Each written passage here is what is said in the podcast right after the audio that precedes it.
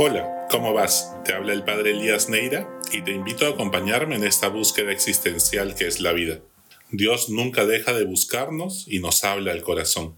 Dios es palabra que se comunica, es un llamado al amor, una brisa refrescante en medio del fuego, un abrazo cálido en medio de tanta soledad, un susurro de paz en medio de tanta angustia. Por eso, Dios no puede callarse.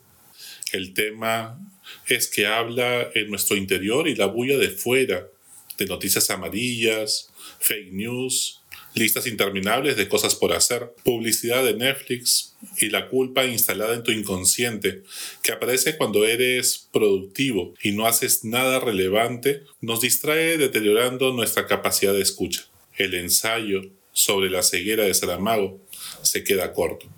Con tantos distractores que nos impiden escuchar siquiera nuestra voz, menos la de Dios y la de nuestros hermanos, qué difícil es tener empatía.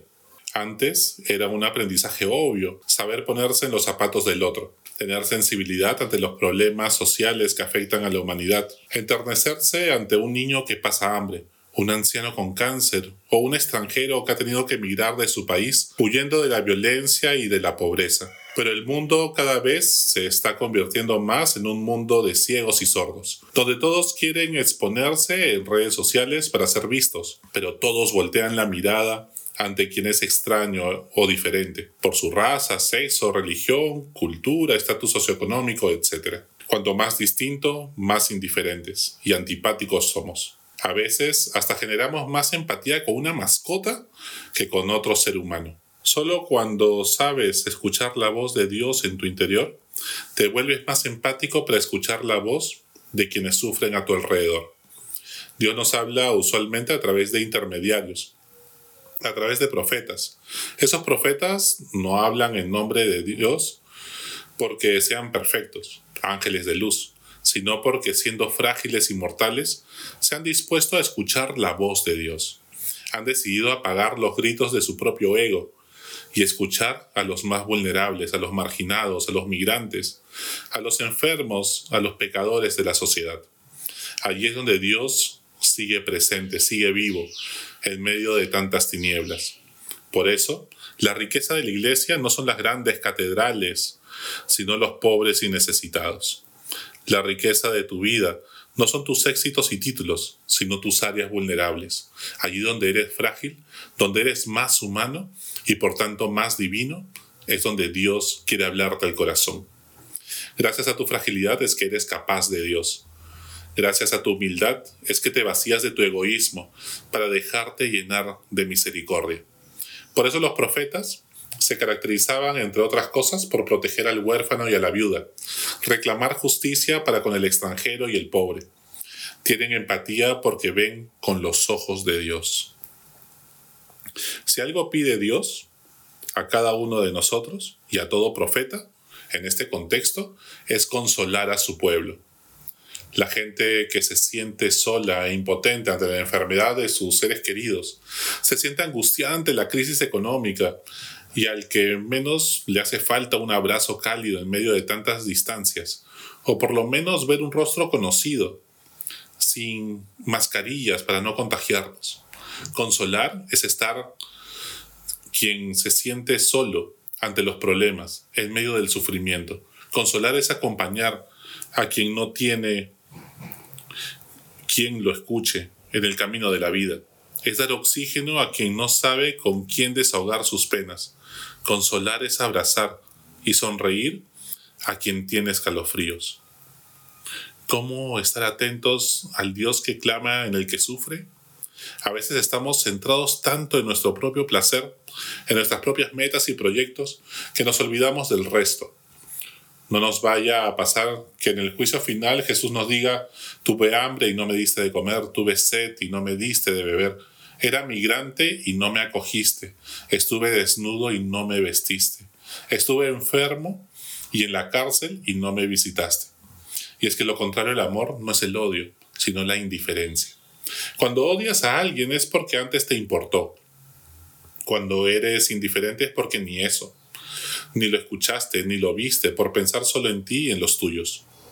Escuchar a Dios y escuchar al prójimo son inseparables ¿Cómo amar a Dios a quien no ves si no amas primero a tu hermano que está a tu lado? ¿Cómo aprender a escuchar? Pues primero, para aprender a escuchar, hay que escucharte a ti mismo entrar en contacto con tus emociones, con tus necesidades más profundas. Ser fuerte no es ponerse una armadura, esconderse detrás de un caparazón para no sufrir, como un caracol o una tortuga. Lo que terminarás siendo es insensible a un abrazo.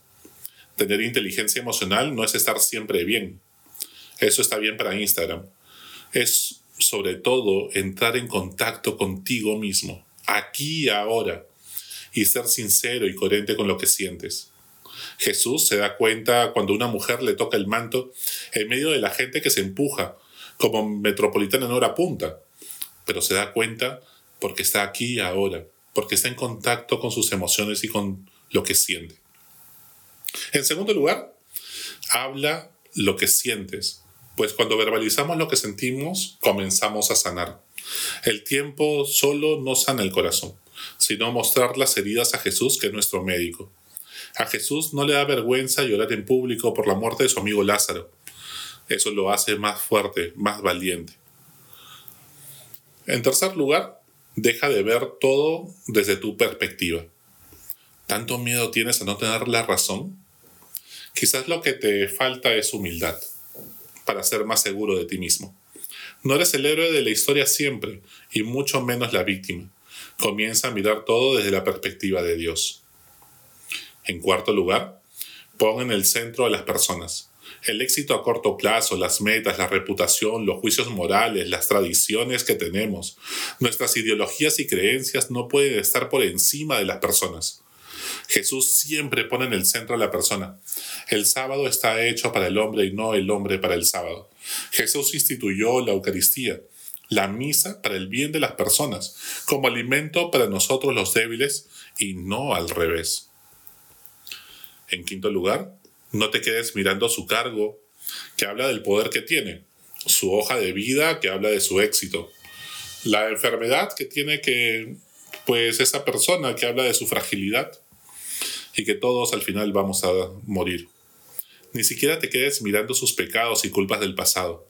Mira a la persona, su vocación, lo que está llamado a ser hijo de Dios. Eso es lo que hace Jesús. Por eso cree en la humanidad. Por eso, pues Jesús tiene fe y su fe está puesta en Dios, en un Dios que no se equivocó en crear al hombre, humano, sensible, vulnerable incluso y pecador, llamado a trascender, y por eso es divino. Solo alguien que ha sufrido y ha curado ese dolor profundo del alma es capaz de empatizar y sentir compasión. Pero la empatía, pues no basta para hacer de este un mundo mejor. La empatía sin amor es como la compasión sin misericordia. Tener buenos sentimientos no es suficiente, sino nos lleva a hacer buenas acciones, a la caridad.